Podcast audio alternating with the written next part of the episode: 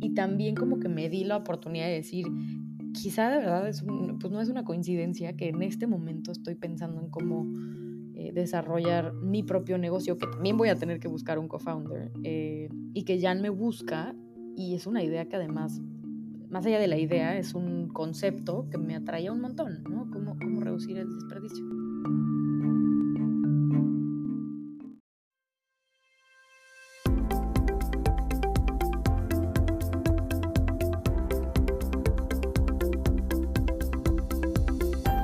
Bienvenidos a Creando la TAM, un podcast donde conversamos con emprendedores e innovadores de Latinoamérica para conocer sus historias y, a través de ellas, inspirarte a seguir tus ideas.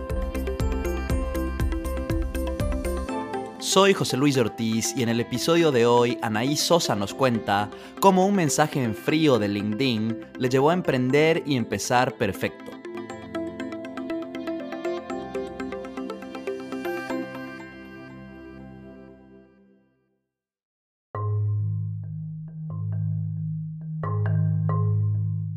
Cierta manera, Anaí siempre supo que quería emprender.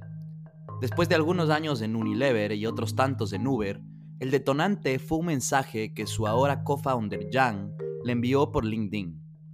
Conversaron, Anaí dijo que sí, entraron a Y Combinator y hoy por hoy están reduciendo el desperdicio de alimentos en México y pronto más países de Latinoamérica con su startup Perfecto. Acompáñame a conocer su historia.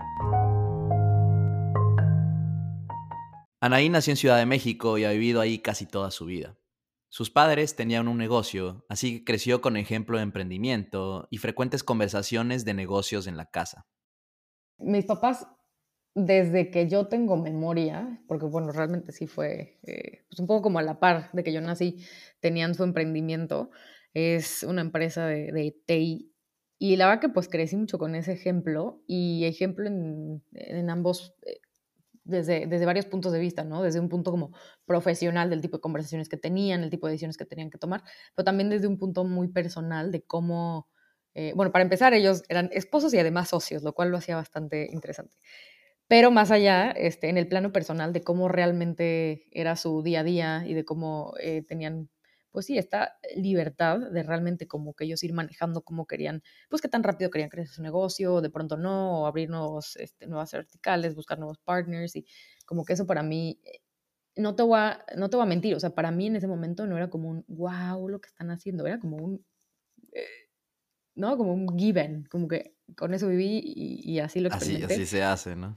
Sí, era como algo muy normal. Y ya, pues obviamente cuando fui creciendo, pues me di cuenta que, bueno, no, no todo el mundo quizá estaba en ese esquema y que, que pues para los planes que yo tenía había sido muy privilegiado de poder haber eh, visto muy de cerquita cómo mis papás crecieron en el negocio y sobre todo cómo superaron los retos más grandes que tuvieron, porque hubo veces en donde yo recuerdo haberlos oído eh, hablar de que estaban al punto de la quiebra, ¿no? Entonces eso también fue como muy interesante, este, y pues sí, un poco ver cómo, cómo renacen, este, te da también de pronto la confianza de saber que eh, de, todas, pues, de todas puede salir, ¿no? Y, que, y que hay como eh, que ser bastante resiliente como emprendedor. ¿Cómo crees que eso, eh, digamos, le dio un giro, digamos, un poquito único a tu, a tu infancia en cuanto a cómo creciste, qué tan frecuente veías a tus papás, los temas que se trataban, no sé, en la cena, cuando estaban comiendo en la casa? ¿Tenía un tinte ahí diferente? Uy, muchísimo. Y es interesante verlo. Casi no platico y, como que no pienso mucho en esta parte como ya de forma como de un observador, pero es bien interesante porque yo de verdad era parte como de esta, de esta, de esta obra de teatro, eh, si quieres verlo así, pero verlo un poco como desde afuera es muy interesante porque, por un lado, sí me pasa que recuerdo ciertos momentos y ciertas conversaciones que a veces me pasan a mí, y no solamente ahora eh, ya con, con mi startup, sino incluso en el trabajo, ¿no? Que yo decía como, uy, esto en algún momento les pasó en la empresa a mis papás, este, y me, me tenía, como que sin yo saberlo, tenía herramientas guardadas ahí al fondo del cajón. Pero hay otra parte, de nuevo, como mucho más personal, que es como ver cómo, y de verdad es súper admirable, cómo pudieron encajar la, parte personal de la profesional, que a veces las vemos como literalmente como separadas, y van una con la otra y, en su caso pues mucho más. Este, y mi mamá, en su caso, pues, porque en general pareciera que como, como mujer pues este, si estás al, al, frente de una empresa, pues como que tienes que renunciar de pronto a temas eh, familiares y de, y de, estar en casa y demás. Eh, mi mamá y mi papá, ambos, fueron papás súper presentes y siempre los sentí como muy cerquita y, y, nada, o sea, de verdad que fui muy afortunada, pero al mismo tiempo pues eran pues profesionales ambos y se dedicaban, le dedicaban muchas horas al negocio.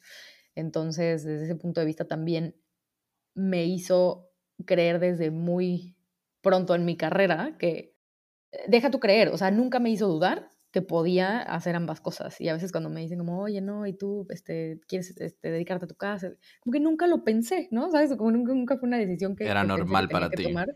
Y eso es algo que también eh, creo que es súper valioso, ¿no? Haberlo vivido así y tener como plena confianza en que puedes juntar una vida eh, en familia junto con tener tu propio negocio y complicado, pero, pero funciona y funciona bien, ¿no? Excelente, excelente reflexión. Yo, pues, bueno, sin profundizar, digamos, mucho en, en, en, como lo que yo he vivido, pero algo muy similar, ¿no? Donde mi papá es emprendedor y pues igual toda la vida, la verdad es que manejo ambas cosas bastante, bastante bien, ¿no?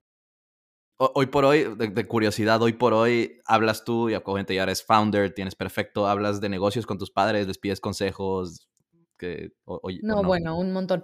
Eh, es chistoso porque mi papá justamente es parte de, eh, digamos, una línea de inspiración de donde nació la, idea de Perfecto, porque él, eh, por hobby, pues es productor de cítricos. Entonces a él le encanta estar en el campo y ha tenido, bueno, antes tenía este, papayas y luego ya ha tenido este, mandarina, limón y demás.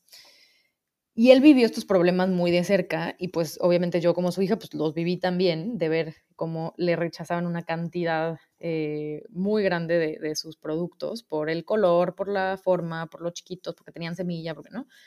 Este, entonces cuando empezamos a, pensar en esta idea de, perfecto, él fue como un, pues sí, fue una parte de la validación de, de decir, sí, no, existe este problema, o sea, sin duda existe y sin duda me ha pasado entonces, con él hablé mucho, sobre todo en un inicio, como de, a ver, pero explícame, o sea, ¿cómo es el proceso en el campo? ¿En qué momento lo seleccionan? ¿En qué momento lo, los, llevas y te los rechazas? Y, si te los rechazan, ¿qué pasa? Entonces, eh, pues él tiene mucho knowledge de la parte del campo y bueno, pues es mi papá, entonces tener a alguien bien cerquita con tanto...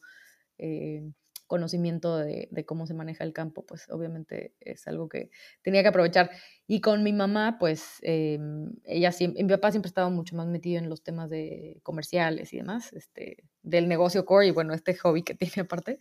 Y mi mamá siempre ha estado metida en todo el eh, manejo de, pues, del equipo y los temas financieros, administrativos, em, de, de operaciones. Entonces, bueno, con ella luego son temas un poco más tácticos, pero, pero sí. Y, sé lo afortunada que soy de poder platicar con mis papás de, de estos temas. Claro, claro.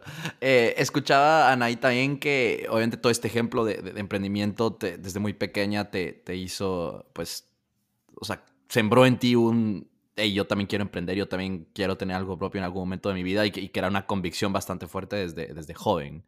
Eh, pero a la vez también tenías un, lado artístico.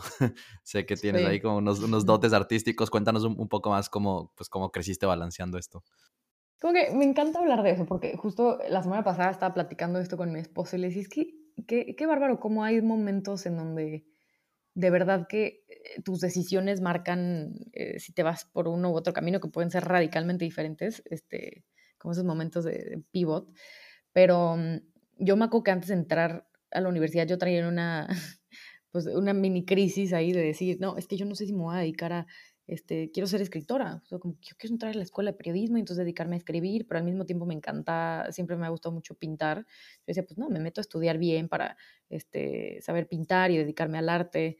Eh, pero por otro lado, pues de una forma un poco más objetiva decía, bueno, no, pues este, quizá esto puede ser un poco side y, y dedicarme de lleno a algo, algo que me ayude como a, adquirir estos skills de negocio y me encantaban las finanzas también, como que siempre me ha gustado el tema del este, el análisis y las matemáticas. Entonces imagínate de que este, 17 años antes de entrar a la universidad con esta como mezcla de, de intereses que sé que pues hay, muchas personas que les pasa.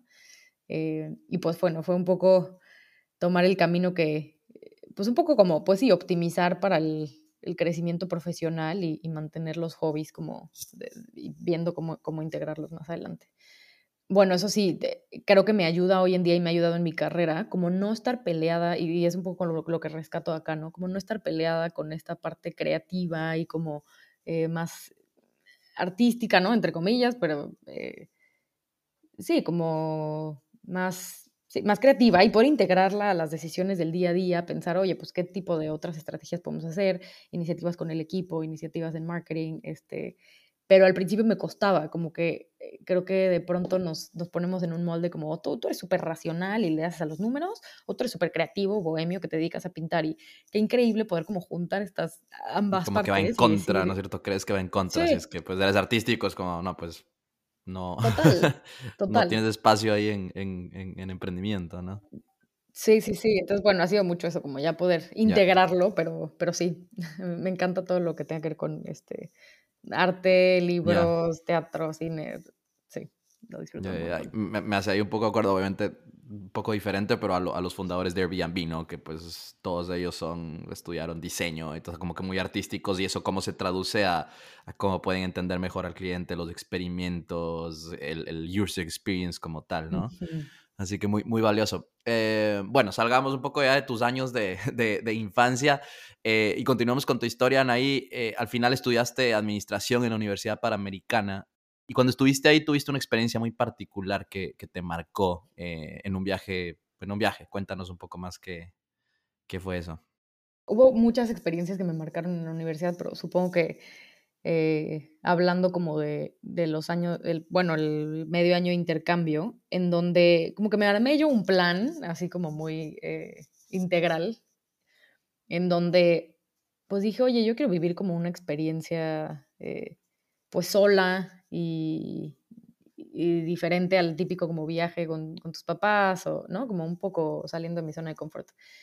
Y pues nada, me organicé ahí un, viaje al, Camino de Santiago. Este, ese fue un poco como, el, como lo que prendió el, la mecha, porque después vinieron como muchas otras experiencias, pero pues eh, durante esa, esos años universitarios, pues me organicé a ir para irme al Camino de Santiago y mm, eso fue antes de, entrar al intercambio y la verdad que fue una experiencia increíble. Me, me llevé muchos aprendizajes, pero creo que principalmente fue uno de los primeros momentos en donde yo me metí en un, en un ambiente como multicultural, eh, en donde tenía yo que vérmelas por mí misma, porque realmente, o sea, me fui sola.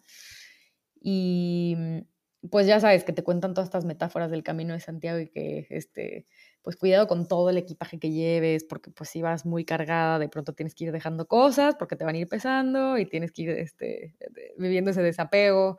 Eh, me acuerdo que, por ejemplo, un domingo había una que era como muy católica y decía como, oigan, pues yo sé que nadie aquí es este, católico, porque había unos que sí, otros que no, eh, pero ¿por qué no hacemos una ceremonia? Y como que pues nada más, damos gracias. Y como que eso para mí era así, como, wow, qué increíble que todos nos juntamos y solo damos gracias y no importa que hayan religiones diferentes. Entonces como que me empezó a abrir un poco ahí, eh, parece tonto, pero en realidad sí, como que creo que estando ahí, pues te empieza a abrir como otras perspectivas y de ahí como que se me metió el gusanito de, a ver, yo quiero, yo quiero saber más como de cómo vive otra gente en otros lados del mundo, este, cómo empaparme más y cómo incluso como eh, pues poner mi granito de arena, ¿no? De lo que conozco, de lo que sé y cómo, cómo ayudar.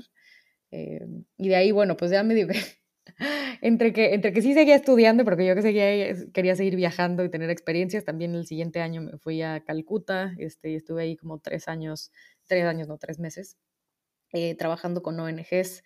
Esa experiencia fue, pues también una de las experiencias que más me han marcado y y nada, fue como de verdad un proceso de, pues una mezcla entre sentirme extremada y profundamente agradecida, pero por otro lado poder también aportar un poquito en esos meses que estuve. Eh, después de esos tres meses incluso como que creamos una ONG con unos que conocía ya para poder conectar a gente que quería trabajar en ONGs y ONGs que necesitaba voluntarios. Entonces como que no fueron solo esos tres meses, digamos que se extendió un poco como el... el la experiencia pues sí, la experiencia y, el poder aportar un poco ahí. Claro, y el eh, impacto. Pero bueno, sí, fueron años muy muy ricos en cuanto a experiencias y aprendizajes, ¿no? Que pues sin duda marcaron un poco lo que fue. Sí, suena bastante, o sea, no es la típica experiencia universitaria, ¿no? No es el, como el intercambio, que sí, me fui a tal y disfruté y salí y todo, sino que como mucha introspección, por lo, que, por lo que veo. Eh, ¿Lo de Calcuta estos tres meses fue tipo así en un verano o cómo fue? No, creo que fue como antes de las vacaciones de diciembre. Yo creo que adelanté mis exámenes, entonces yo me fui todo noviembre, todo diciembre, todo enero, este, tal cual. Y, y pues sí, eso fue, fue la verdad increíble. Ya, y el, camino de Santiago, ¿en cuánto, cuánto? Me imagino que no lo hiciste todo, ¿no? Porque pues es como no larguísimo. Lo hice todo. ¿Cuánto tiempo no hice hiciste? todo, pero hice como dos semanas, este, y de ahí, sí. Y de ahí, bueno, pues ya, este, no, como que estuve ahí un poco rondando por, por diferentes lados, pero sí, fueron dos semanas y, de verdad que es una experiencia muy, que, vale muchísimo la pena. Porque, recomendable, sí. Muy, muy recomendable. Eh, obviamente, pues tienes que prepararte antes a hacer un poco de hiking y que, las botas especiales y los este, poles y demás, pero súper recomendable. Y todo el mundo iba como con esta apertura de, de, de verdad, pues de conectar y de, y de convivir y de compartir experiencias. Este, sí, ya, ya en, en, otro episodio que hagamos solo el Camino de Santiago te podré contar mucho más porque hay, hay un sinfín de cosas que contar, pero bueno, sí, fue una experiencia increíble, la verdad que súper recomendado. Totalmente. Te, pregunto porque en algún punto a mi papá se le metió en la cabeza a mi papá hacer el camino de Santiago y ni sé qué, quién le acompaña, pero pues hasta la fecha nunca, no sé, nunca ha pasado. Eh, bueno, lo de Calcuta entonces fue fines de, de, qué año, para situar aquí un poco la, la historia. De Calcuta fue en 2012, fines de 2012. Fines de 2012. Entonces tú regresas inicios, enero del 2013, ya de vuelta a México. ¿Cuánto te faltaba eh, en la universidad para graduarte? Yo salí en 2013, entonces justo ya, era como, este, a mí ya me urgía salir. Eh, entonces sí, ya fueron unos seis meses por ahí. Ya, y bueno, tuviste todas estas experiencias que, que como marcaron ahí, eh, pues dejaron huella, digamos, ahí en tu vida durante la universidad. ¿Eso se tradujo luego a, algo ya cuando empezaste tu, carrera profesional? ¿Cuál fue, ¿Cuál fue tu primer trabajo después de, la universidad?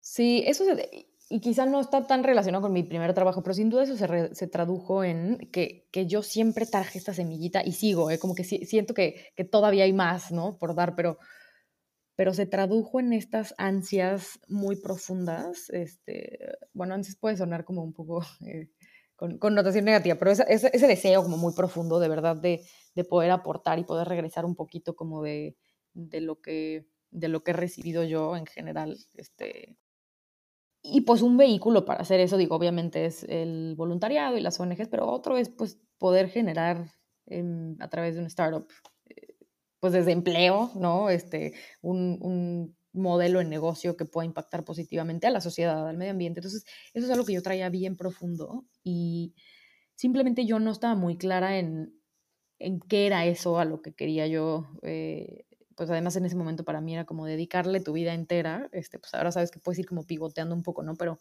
pero yo no sabía como qué era eso a lo que yo quería pues sí, dedicarle todo mi esfuerzo para levantar un, negocio. Entonces, bueno, decidí que lo mejor, en mi caso, era tomar experiencia en diferentes roles eh, para que pudiera, pues al final aplicarlo en, lo que fuera que, en lo, en lo, que yo fuera a emprender. Entonces yo entré a Unilever, ese fue mi primer trabajo, estuve ahí tres años y entré a la parte de finanzas, pero entré a un programa en donde te van rotando, ¿no? Es como un programa de crecimiento acelerado y entonces me tocó estar viendo la parte de logística y después también la parte de eh, como contabilidad, cuentas por cobrar, también me fui a ver marketing, o sea, fue como toda, desde lo más divertido hasta lo más oscuro de las finanzas. Y pues bueno, obviamente me, me sirvió un montón y ahora viendo hacia atrás, pues hay muchos conceptos que, que me ayudan hoy pero sí llegó un punto en el que, y ahora pues te cuento un poco del resto, pero sí llegó un punto en el que sentía que me faltaba más acción, ¿no? Y como estar en el, en el ojo del huracán y no solamente como reportando y armando forecasts, y que creo que es algo que está bueno haberlo vivido, pero, pero no, ve, no me veía haciendo eso mucho tiempo más, ¿no? Y Unilever es una empresa gigante, ¿no? Eh, ¿Trabajabas en, en qué marcas en específico? Pues mira, la última posición que tuve en Unilever fue con todo lo que era skin cleansing, este, todas las marcas de, de Dove, eh, me tocó ver la adquisición de, de Cest, de Kamai. Entonces, era muy, era muy interesante porque pues eh, siendo todavía como joven en mi carrera, realmente era como la responsable de todo el reporte financiero de esas marcas. Entonces tocaba ver desde ventas, costos, este, temas de, pues sí, de gastos de, diferentes eh, líneas que, que, pues te dan una visión muy íntegra de, cómo es que se ve un, pues una marca financieramente sana, ¿no? Entonces eso estuvo bastante interesante como ya lo mencionaste, estuviste tres años en Unilever, pues pasando de, de, rol en rol en este programa de, de pues, rotacional. Eh, y después te cansaste, viste que pues digamos eso no era para largo plazo y te pasaste a trabajar a Uber, a la pues a la industria de tecnología. ¿Tenías, pues estabas buscando algo dentro de tech como tal o simplemente Uber fue pues algo que se dio? ¿Cómo, cómo llegaste ahí? Sí, sí estaba buscando algo de tech, sobre todo yo veía como que bueno, y, desde hace tiempo antes de que yo me moviera a Uber, pero bueno, que esta industria iba muy rápido, que habían como muchos eh, temas de innovación y, tenía también conocidos que habían entrado a Uber y yo los oía hablar de Uber y decía, wow, lo, de verdad lo, lo, lo, apasionados que son de lo que están haciendo, ¿no? Como que en ese momento pues yo lo único que conocía era un tipo de, este, de ambiente de trabajo pues un poco más corporativo y demás. Y me llama mucho la atención eso. Eh, y me encantó. O sea, era, era de, de, hecho también como muy nuevo en, en, Latinoamérica. Y bueno, pues para 2016 entre... ¿Cuánto tiempo llevaba Uber en, en México ya en el 2016? O sea, ¿cuándo entró Uber a México? Como tres años, tres o cuatro años, no más. Entonces, pues obviamente había eh, muchísimas cosas que armar desde cero y que como que también tuve esa fortuna de poder entrar todavía como en esa fase en donde te podía seguir sintiendo como ese startup vibe. Eh, y, y, nada, pues sí, busqué yo, proactivamente apliqué, ¿no? Eh, eh, no, fue ahí de que me buscaron, yo apliqué, hice el proceso, este, me quedé y bueno, pues ya estuve ahí casi cinco años y fueron los mejores años, de verdad que me, me dio tantas herramientas que realmente me, me dieron la confianza de poder dar el brinco y, poder eh, pues construir mi propio, mi propio negocio. Pero bueno, entre esos cinco años estuve al principio en Customer Experience, eh, me tocó como junto con un equipo que éramos muy pequeño, pero armar todo lo que era el, soporte y la experiencia del cliente en Latinoamérica. Entonces me acuerdo que nos íbamos a, Colombia y a Perú y a Brasil a entrenar a los agentes, los contratábamos, les explicábamos cómo eh, dar el servicio. Entonces de verdad fue muy hands-on. Y de ahí, Uber manejaba, Uber tenía como, digamos, los headquarters de Latinoamérica en México, o sea, desde México manejaban otros países o cómo funcionaba? Sí, eh, digamos que los centros más grandes son en México y en, Brasil.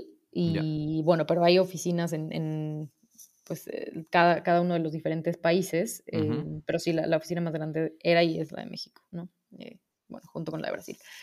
Entonces sí, esta área particularmente sí, sí veía todo la TAM. Entonces siempre, siempre me tocaron roles, o siempre busqué roles de regionales, ¿no? De, de todo la TAM.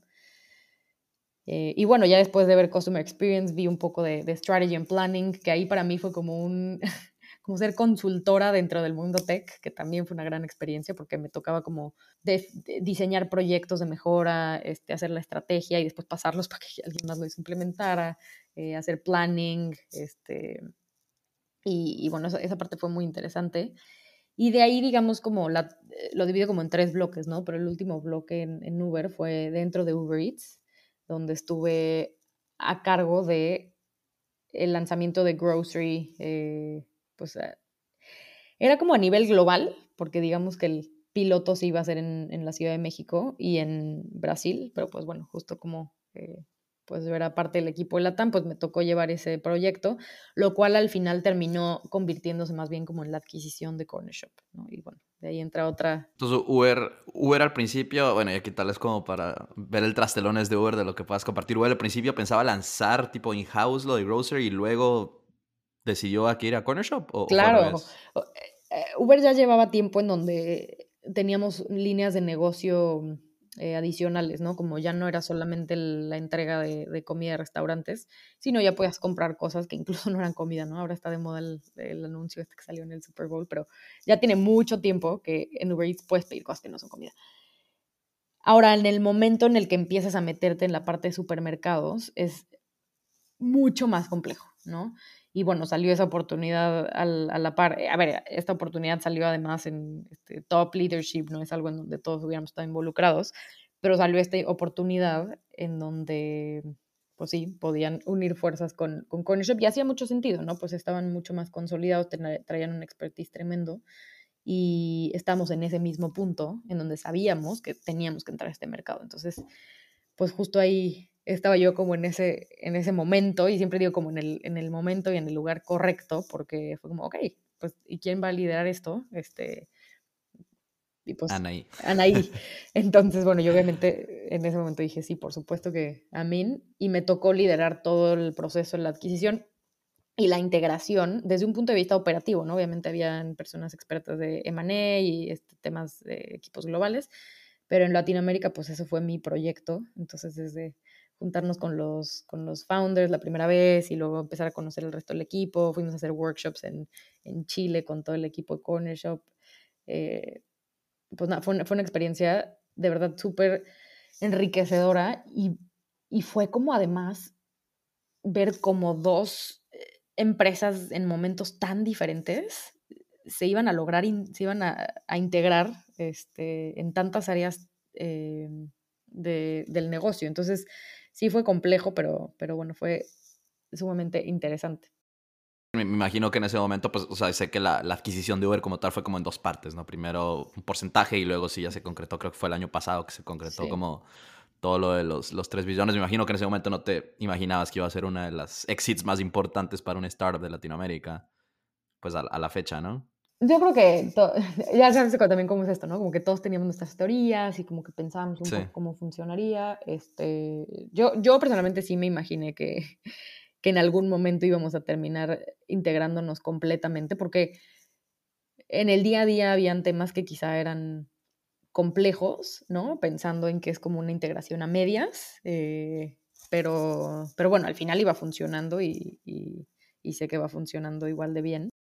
Pero, mm, pero bueno, sí, creo que es, eh, es increíble poder haber sido parte de esa, de esa historia de, sí, de uno de los éxitos más grandes. No, definitivamente me imagino la, la oportunidad eh, laboral que, que, eso significó para ti, ¿no? Y me, hubiera encantado también estar ahí personalmente. Em, pero bueno, esto pasó entonces entre 2019 y 2020, Anaí, eh, y sé que a finales de 2020 empiezas a plantearte emprender, ¿no? Como mencionamos antes, algo que sabías que querías hacerlo desde pequeña, pero como que nunca, nunca habías descifrado, digamos, ni cómo ni cuándo. Sí. Eh, ¿por, qué, ¿por, qué, en este momento devolvió, digamos, el, el bichito eh, a la cabeza de emprender? yo llevaba ya cuatro años en, donde yo ya me sentía como pez navegando a través de... O sea, yo de verdad me sentía en casa, en casa. O sea, este, me encantaba como, ya conocía todas las áreas y, y me sentía muy cómoda llevando proyectos. O sea, de verdad ya estaba como no te voy a decir como en ese comfort zone porque el proyecto era complejo, pero sí me sentía ya eh, como que necesitaba un reto mayor, ¿no? Y ahí fue donde sí vino el reto mayor, este, y fue en mi último año en Uber, me tocó lanzar Corner Shop Costa Rica. Entonces, eh, pues estuve launcher y después ya de como, pues, de country manager, llevando a todo el equipo en Corner Shop Costa Rica. Y eso fue a mí nunca me había tocado lanzar en, Uber una ciudad, un país, y era algo que era común, ¿no? Que la gente tuviera esa experiencia, yo no la había tenido. Creo que cuando tuve esa experiencia de verdad de cómo, desde cero, porque pues, fue casi una experiencia de eh, ser una, eh, ¿cómo le llaman? entrepreneur. Me tocó desde, ya sabes, ver la apertura de la cuenta de banco, este, la apertura, este, el tema de la, apertura de la empresa, contratación desde cero, em, estructuras de, de, pagos a los, a los shoppers. Entonces, el ver esto de verdad desde, desde los foundations me dio mucha confianza y mucho entendimiento de cómo se lanzaba un negocio este, en tech y además en grocery, eh, pues desde cero. Entonces, eh, en ese momento yo no estaba pensando en que, en que iba a ser algo relacionado con este mundo de, grocery, que ahora resulta que también es eh, similar, perfecto, pero pero sí sabía que, que, me sentía ya mucho más cómoda pensando en arrancar algo por mí, por mí misma. Entonces, bueno, empecé ahí como una búsqueda de diferentes ideas que ya tenía en mente, este, empecé incluso como a desarrollar algunas, eh, pero dije ya, o sea, este es el momento, además estamos terminando como pandemia, es que muchas cosas se movieron y había como mucha eh, energía de cambio. Sí, parecía que todo volvía a la normalidad. Total. Ya. Y bueno. ¿Qué, tipo de, ¿Qué tipo de ideas estabas explorando o estabas incluso desarrollando? Mira, algo que me encanta, que creo que no lo he platicado, pero yo, yo soy fiel creyente de, del, de este tema de salud mental, ¿no? Y como lo importante que es estar, eh, pues tener las herramientas adecuadas en el momento adecuado. Eh, y bueno, pues obviamente 2020 y a la fecha han sido años bien complicados para mucha gente. Y algo similar, a, por ejemplo, a lo que hace Therapify, este, lo tenía en mente, ¿no? Y como de pronto hacer como conexiones muy personalizadas de qué tipo de terapeuta te convendría a ti, dependiendo de tus necesidades, de tus horarios, de tu budget. Este. Entonces, e, esa fue como una de las que empecé a desarrollar que eh, a la fecha me parece que es algo eh, muy interesante y también pues que ayudas de alguna manera pues, a la salud de la gente. Pero bueno, pues eh, yo estaba en, esa, en esa, digamos... Exploración. Exploración, exacto. Eh, ¿Y, qué, pasó? Obviamente no. Esa Obviamente no, no, no, llegó. Exacto. ¿Qué pasó? Pues mira, yo también creo como mucho en esto de los tiempos, porque me, me contactó de, repente Jan. Jan estaba por su lado también en, en el punto en el Jan que. Jan es tu co-founder. Jan es mi co-founder.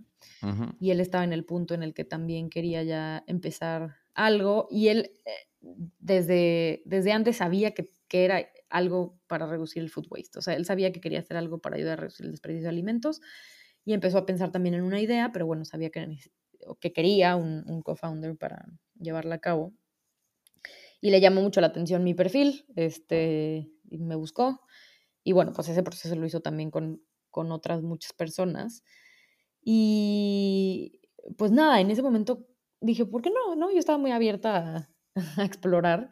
O sea, tipo te llegó un mensaje de la nada de Jan por LinkedIn, no tenías idea de quién era. Sí, a mí Jan me contactó pues tal cual por LinkedIn. Él, ya tenía muy claro eh, lo que quería, eh, pues, que, quería hacer algo para, para reducir el desperdicio, me contactó y nada, pues sabes que, que ahora como y, desde hace tiempo pues hay mucho spam en LinkedIn y hay mucha gente que, que, te, que te, escribe, que está buscando, y, pero, pero particularmente el mensaje ya me llamó la atención porque me gustó que, de nuevo, sobre esta línea de cómo generar un impacto positivo, este, lo primero que me dijo como, fue como que estaba buscando em, desarrollar una startup que ayuda a reducir el desperdicio de alimentos, este, y que estaba buscando a alguien, eh, pues para llevar a cabo esta, esta idea y que le había llamado mi perfil por A, B y C, ¿no?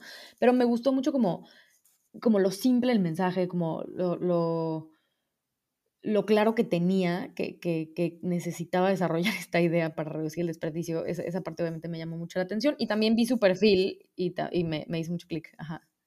¿Cuáles eran esos A, B y C? Porque está pensando en algo para reducir el desperdicio de alimentos. Tu experiencia ha sido Unilever, Uber, ¿Qué, qué fue lo que vio? Eso no sé si me lo puso en, en, en ese mensaje o, o, después, o, pero él, él, tenía claro que necesitaba alguien que fuera local, para empezar, él es de Suiza, ¿no? Entonces, bueno, alguien que fuera local, que tuviera experiencia en, en empresas pues, tech, ¿no? Y, y, también, pues en mi caso, en el área de, de, de groceries y de como esta, esta industria de alimentos, y que se complementara en temas de habilidades. Entonces, él trae, traía desde ese momento como mucha experiencia en eh, pues fundraising, ¿no? Él ya había levantado varias rondas de capital, él también trajo una fintech de Suiza a México, entonces como que sabía también cómo crear un negocio from scratch y yo traía toda esta expertise de cómo operarlo, cómo eh, pues construir eh, quizá ya el, negocio en, el, en el día a día y bueno, pues creo que en ese momento parecía que, que hacía buen match y bueno, al día de hoy creo que lo hemos confirmado, pero un poco hacia allá iba. Entonces le dijiste que sí, ¿y qué pasó? No, entonces le dije, bueno, platiquemos. no, pues, sí, conversemos, claro. Sí, y fue conversemos, pero, ¿sabes? Para mí fue un tema como de, ay, mira, pues que casi hasta divertido, ¿no? Qué divertido, pues que me platique qué, qué quiere hacer, porque aparte como que lo vi y dije, qué chistoso que es un suizo, pues está en México, pues que me platique, ¿no? Yo de verdad nunca, o sea, nunca pensé que de verdad iba como a... Y cuando platicamos, como que me dio de verdad muy buen vibe, fue muy...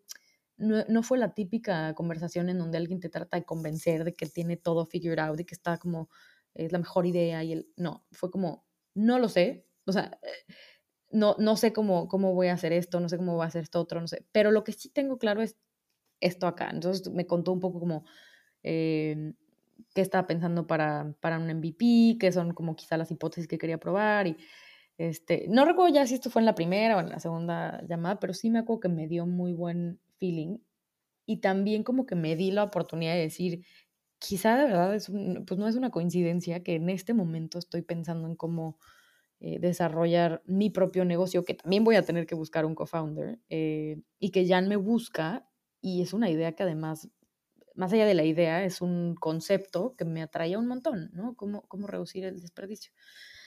Y también vi eso, que, que, nos complementamos muy bien en habilidades. Yo no había tenido nada de experiencia en fundraising y sabía que iba a necesitar a alguien que tuviera experiencia en fundraising, ¿no? Este, no, podía hacerlo sin, pero, pero evidentemente es algo clave. Entonces, bueno, de esa, de esa primera plática tuvimos después este, un café y después volvimos a hablar y, o sea, fue un proceso bastante estructurado. Y una de las ¿Esta primera plática fue inicios de 2021 o cuándo fue para situar ahí la historia? Eso fue en noviembre de 2020. 20, ok. Ya está, estoy perdida un poco en los años. Sí, diciembre, noviembre de 2020. Estimado nada más. Como para...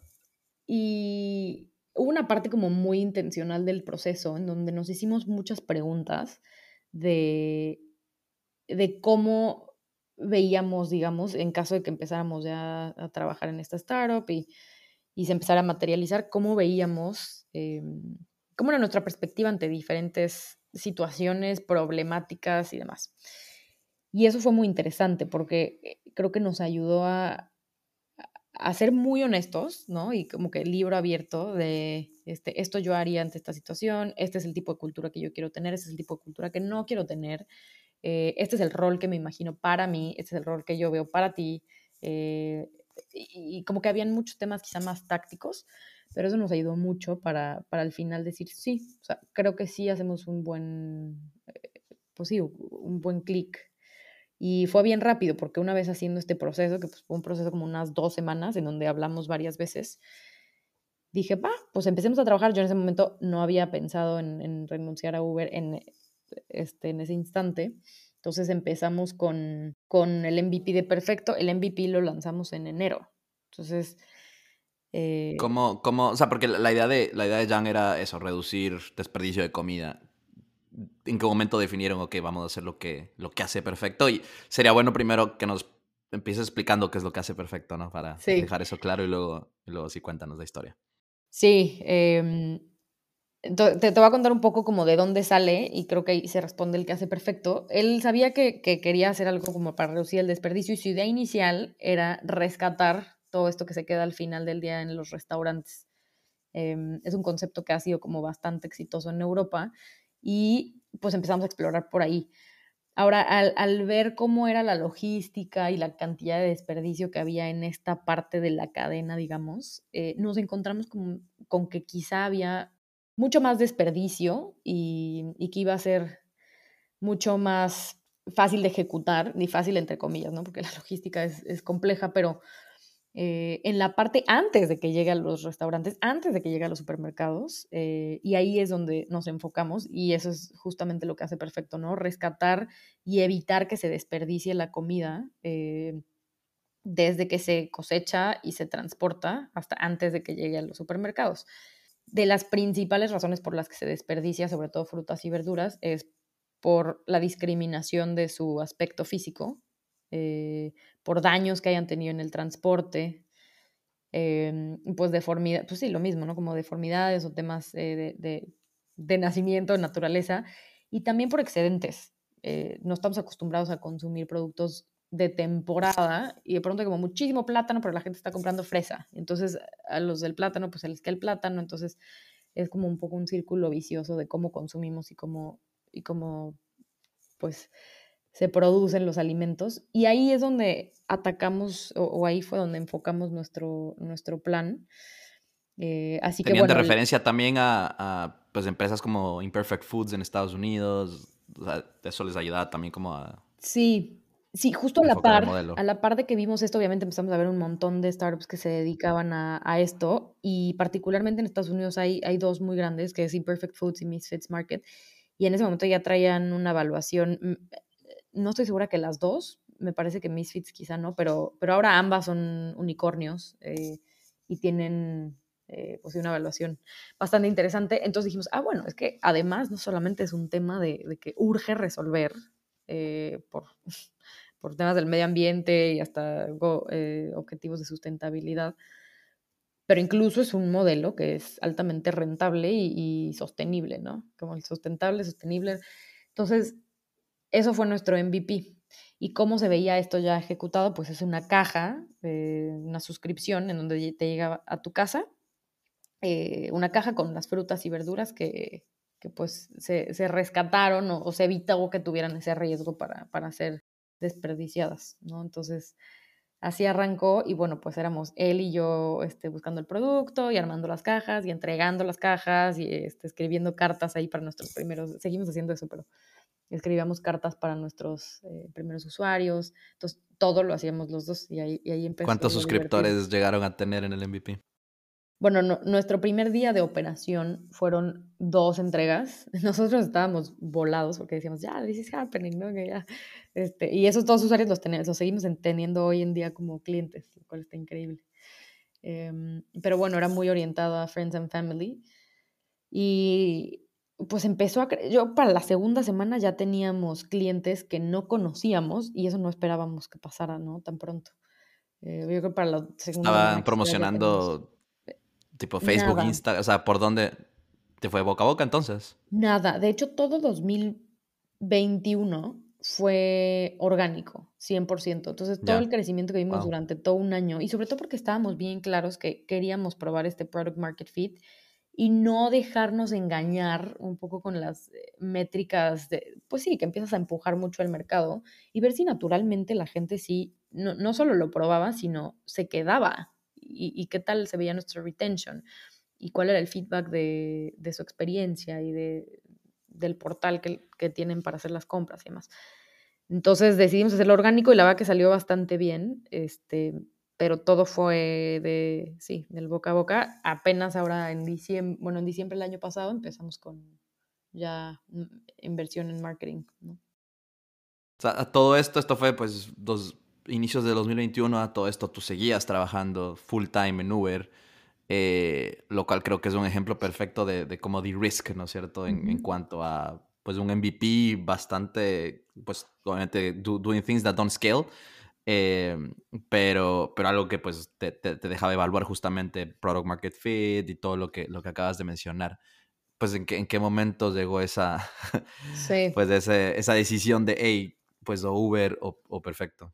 Sí, ahorita te lo puedo contar como, claro, pues yo me quedé en Uber y mientras llevaba perfecto y pues decidí dejar Uber y, y todo, todo fue muy, eh, muy fácil y muy, y muy sencillo, pero en realidad en el día a día, sí, obviamente tenía este componente de estrés, es decir, uf, no, no sé cuál es el punto en el que perfecto va a requerir mucho más de mi tiempo, de mi energía, este, incluso energía mental, ¿no? Como de repente era como cambiar este contexto, eh, pero no sabía hasta qué punto podía como estirar la liga, ¿no? Entonces, algo que me ayudó mucho y que de verdad también voy a agradecer siempre es que fui muy abierta y creo que ayuda el, el, tipo de empresa en el que estaba.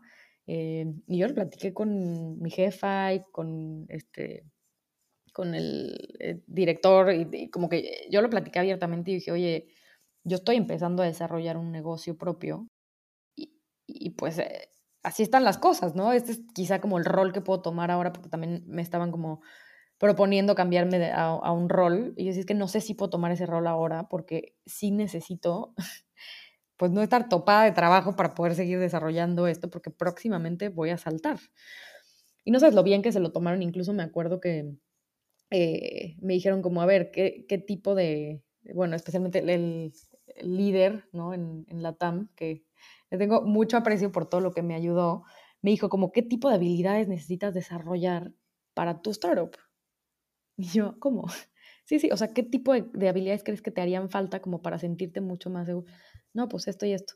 Va, pues entonces quizá te conviene más este rol, porque en este rol vas a poderlas desarrollar. Entonces, a ese punto me ayudó mucho esto que dices como de risking, como que me ayudó mucho ser abierta y tener esa, esa red de apoyo dentro de la empresa, que me dijeran, está bien, o sea, pues mientras aporta lo que puedas aportar, yo siempre fui también como muy... Eh, pues sí, que lo daba todo por, por, los proyectos, entonces pues creo que eso como it pays off. Pero al final pues sí hubo, fue en mayo, que, bueno, en abril, que mm, empezamos a, a, generar muchas más órdenes, ya no nos daba para hacerlo solo Jan y yo, eh, y empezamos también a aplicar a YC, ¿no? Entonces, en YC es como bien sabido que, que no les gusta que tú tengas tu, este, que no tengas a tu startup como plan B. Sí, si no, estás full time, si no, estás full time, no, entras. Casi, casi no entras. Casi que no entras. Entonces, pues un poco ese fue como el punto en el que dije, a ver, ¿qué es lo peor que puede pasar? Esto no funciona, o, ¿no? Y, y bueno, pues buscas otra chama o simplemente empiezas otro negocio y listo. Eh, y lo podía hacer por mi momento de vida personal. Entonces, en ese momento ya renuncié y mayo fue mi primer mes full time en, en perfecto, pero algo curioso es que el último día de, de Uber, o sea, ya era, este, pues sí, mi, mi, último día trabajando en Uber, ese día nos llegó un correo de Y Combinator diciendo como, este, bienvenidos, este, están aceptados a, entrar al batch de, de Summer 21. Y de verdad fue como quitarme un peso de encima de decir, uff, o sea, casi que ya puede pasar lo que, o sea, puede pasar lo que sea, pero, pero me estoy yendo ya como con un poco un boleto para, este, de entrada. Incluso más, incluso más de-risk, ¿no? O sea, mucho más. Entonces yo ya me fui como Como que estuviera planeado. Sí, sí, sí. Pero bueno, obviamente pues no, no, no fue planeado, pero coincidió y fue muy buen timing. ¿Qué, ¿Qué, buscaban aplicando a...? Pues sé que ahora muchas empresas en Latinoamérica lo, lo hacen, pero pues sí creo que es una, una decisión consciente de, pues para, para algunos, ¿no? Para otros simplemente apliquemos a ver qué pasa, pero para otros es una decisión consciente de, aplicamos a Combinator porque podemos conseguir esto. Eh, para ustedes, ¿qué, ¿qué, fue? O sea, ¿cómo tomaron la decisión uno y, luego eh, cómo les ayudó eh, YC en ese verano para seguir creciendo el resto del 2021? Sí, principalmente para nosotros era un tema de, o sea, en general de networking, tanto con otros founders como con inversionistas. Y pues obviamente hay un tema de un sello que traes en YC, porque pues no solo el proceso de aceptación es bastante intenso y pues eh, complicado, sino que también en el programa mismo te empapas de tanta experiencia del resto de los fundadores, de los partners, eso fue una de las cosas más valiosas, que teníamos sesiones semanales eh, con, con, los partners de YC y ellos han visto muchísimas startups pasar por ahí, cometer los mismos errores, tener las mismas preocupaciones, este, hacerse las mismas preguntas. Entonces, era como, este, pues sí, como eh, coaching one-on-one con, con uno de los de, de las personas mucho más, eh, más knowledgeable en temas de startups del mundo. Entonces, eh, eso fue un poco lo que vimos, ¿no? El, tener esta, esta, expertise de primera mano, el, el, el, networking con los founders y el networking con inversionistas. Y pues es un poco la puerta de entrada a inversión en Silicon Valley, que al final pues sí fue algo que pudimos capitalizar y, y pues eso es eh, obviamente game changer para una startup en, en Latinoamérica. Entendido, entendido. Eh, el resto, bueno, durante ese verano, porque sé que en YC no es que estás sentado estudiando, sino que estás actually creciendo la, la startup, ¿no? Pero eh, en ese verano y el resto del año, ¿cómo, cómo continúa el crecimiento? Bueno, en YC además te ponen, este, como, saben cómo cada founder se puede poner como esa presión, ¿no? Pues positiva, pero, pero desde el primer pues sí, desde la primera semana ya estábamos viendo cómo se definía el crecimiento eh, de la startup del momento en el que entrabas al demo day, ¿no? Que es como el, el día en el que culmina el proyecto, el programa y es donde presentas a los inversionistas. Entonces nos pusimos objetivos muy agresivos y bueno, no cumplimos tal cual esos objetivos porque de verdad eran muy, muy agresivos, pero fue un crecimiento, eh, pues fue el primer pico, digamos, de crecimiento que tuvimos en Perfecto y fue el primer momento en el que también pudimos ver cómo vamos a operar algo que, que va escalando tan rápido, ¿no? Y, y empezar a pensar en, en dónde íbamos a, colocar nuestra inversión, en qué tipo de estructura logística necesitábamos, qué tipo de personas necesitábamos contratar y a partir de ahí también es que empezamos a contratar y empezamos a, a integrar a gente al equipo. Fue muy eh, gradual, de hecho ya contratamos más cuando tuvimos esta primera ronda de inversión, pero, pero sí, creo que fue eh, eso, fue un crecimiento que, no, que no, no habíamos tenido, pues obviamente también por haber sido tan, tan, pues tan nuevos, eh, que llevamos menos de medio año operando.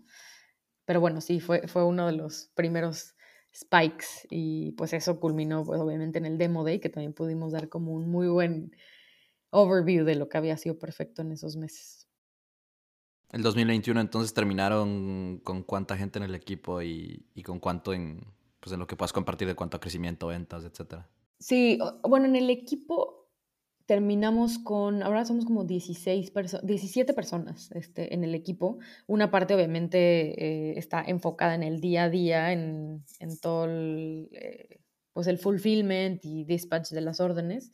Eh, y tenemos también como en, en marketing, en, en temas de, de, de, tech, ¿no? Tenemos ahí este, a nuestro front-end engineer, va a entrar el full stack engineer, y, bueno, como que ahí un poco eh, dividido en, las principales áreas que sabíamos que necesitábamos, pero bueno, ahora somos 16. Y nuestra métrica principal, la que nos encanta como tener siempre en top of mind, es cuánto, cuántos kilos de frutas y verduras hemos logrado eh, eh, pues evitar que se desperdicien. Y bueno, a la fecha llevamos, yo, yo creo que más de 40 mil kilos y eso es algo que habla mucho justo de eso, no solamente es como acquisition, sino también retention, ¿no? Cómo vamos como creando este, a mí me encanta como el concepto como del flywheel, de, de que en realidad como que va haciendo un efecto exponencial en donde pues van invitando amigos y entonces va entrando más gente y ahora con, con pues algo de marketing que estamos viendo también. Y bueno, ese es como un poco, empezamos con dos cajas que eran como 10 kilos y ahora ya son eh, más de 40 mil Excelente, excelente. Anaí, ¿qué, qué planes tienen para, para, este año? Pues mira, este año eh, yo creo que va a ser un año eh, muy decisivo para Perfecto. Eh, primero, pues vamos a levantar la ronda semilla y bueno, pues eso va a empezar ya en un par de meses seguramente como el, prep. Y bueno, pues con eso lo que queremos hacer es, obviamente, pues seguir, seguir creciendo el negocio core, pero también empezar a crecer estas eh, nuevas verticales, en donde no solamente sea un tema de rescatar frutas, verduras, ¿no? Hay muchos otros alimentos que se están quedando sin consumirse por temas como de empaque, de mal etiquetado, de, fechas de expiración, que con que tengan cinco meses de pronto el supermercado ya no los acepta, eh, extra producción un sinfín de cosas. Entonces, queremos también crecer esas otras líneas y además poder dar la oportunidad a nuestros clientes a que puedan eh, adquirir pues una variedad mucho más amplia de productos que los ayude pues a, hacer ese, tener ese impacto positivo desde, su, desde la puerta de su casa, tal cual. Eh, además de eso, obviamente estamos pensando también en expansión ya dentro de México y poder abrir ya en otras ciudades. Mm, en este momento están, está en Ciudad de México solamente. En este momento estamos en Ciudad de México pero nos buscan mucho y, de todos lados, eh, de, oye, si tú estuvieras aquí ya te compraba, cuando vienen, ¿no? Entonces, obviamente, pues digo, todo su tiempo, pero, pero vemos que hay interés también en otros lados del país. Entonces, eso, eso es algo más de lo que queremos hacer y seguir mejorando nuestra experiencia, seguir mejorando nuestra plataforma. Eh, hacemos, eh, somos muy cercanos a nuestros customers y eso es algo que aprendes y, te repiten mucho en YC, ¿no? Este, tienen una frase en YC que a mí me encanta que es como, este, dedíquense full, a construir su producto y hablar con clientes. Y eso es un poco lo que hemos hecho, ¿no? Construir el producto y hablar con clientes y entender qué les está funcionando, qué no les está funcionando, eh, e ir informando así el product roadmap, ¿no? Mucho con el feedback de los clientes. Entonces, bueno, todo esto es lo que, lo que estamos pensando para este año. Eh, y bueno, pues obviamente también el equipo seguirá creciendo y, seguiremos eh, pues teniendo un impacto mayor con la comunidad de Perfecto ya, digamos, más al mediano o largo plazo tienen una visión regional de, expandirse al resto de Latinoamérica? Sí, claro, nos encantaría pues acelerar esos planes, pero, pero sí, sin duda nos vemos entrando a, más mercados en Latinoamérica. Y nuestro, nuestro objetivo es posicionarnos como este, este lugar en donde tú puedes adquirir tus alimentos, pero, pero adquirirlos mientras estás ayudando a reducir el desperdicio, ¿no? Como que es una compra en donde realmente, eh, incluso, pues hemos pensado varias iniciativas, ¿no? Pero pero ¿cómo hacemos para que estos productos cada vez estén más cerca del consumidor? Para que cuando estén a punto de decir, esto ya no se movió, lo vamos a tirar, haya alguien ahí que lo vaya a comprar, ¿no? Y eso pues requiere obviamente de tecnología, de logística, pero ese es nuestro objetivo, estar en, eh, tener presencia en, en general en la región y posicionados como ese lugar al que puedes ir a comprar tus alimentos de una forma muy conveniente y de una forma en la que estás poniendo tu granito de arena para que dejemos de desperdiciar. Bueno, Anaí, gracias por eh, compartir pues la historia, cómo llegaste hasta aquí, lo que, lo que tienen planeado para este año y para el futuro. Eh, siempre para, para terminar eh, los episodios hago la misma pregunta a todos mis invitados en el podcast y esa pregunta es ¿cómo podemos continuar creando en Latinoamérica y desarrollando este ecosistema de emprendimiento y tecnología?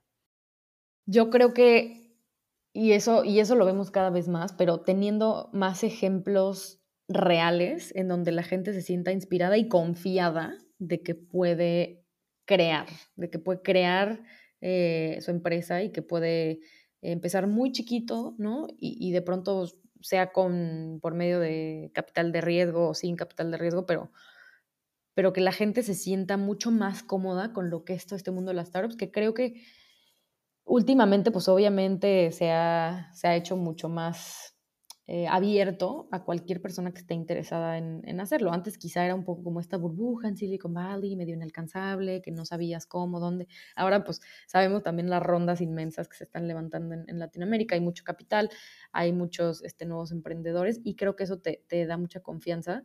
Y no simplemente de verlos, también de pronto de, este, de las oportunidades de trabajar en estas eh, startups de tecnología que te den también esa, ese insider's view de cómo funciona y de, y de cómo, cómo se lleva en el día a día. Pero creo que es eso, al final, eh, tener ejemplos cada vez más cercanos, más reales y, que la gente lo deje ver como algo pues un poco muy inalcanzable y más bien algo que todos podríamos hacer con el budget que tengamos, eh, con la idea que tengamos, ¿no? Pues nada más es eh, asegurar que hay gente que está dispuesta a comprar lo que sea que estés ofreciendo. Esta fue Anaí Sosa con la historia de Perfecto. Si vives en México y quieres ahorrar un poco de dinero y contribuir a reducir el desperdicio de alimentos, entrate de lo que ofrecen dando clic al link en las notas del episodio. Por favor, ayúdanos a compartir el podcast y darle una calificación de 5 estrellas para que más personas lo descubran y lo escuchen. Nos vemos en un próximo episodio.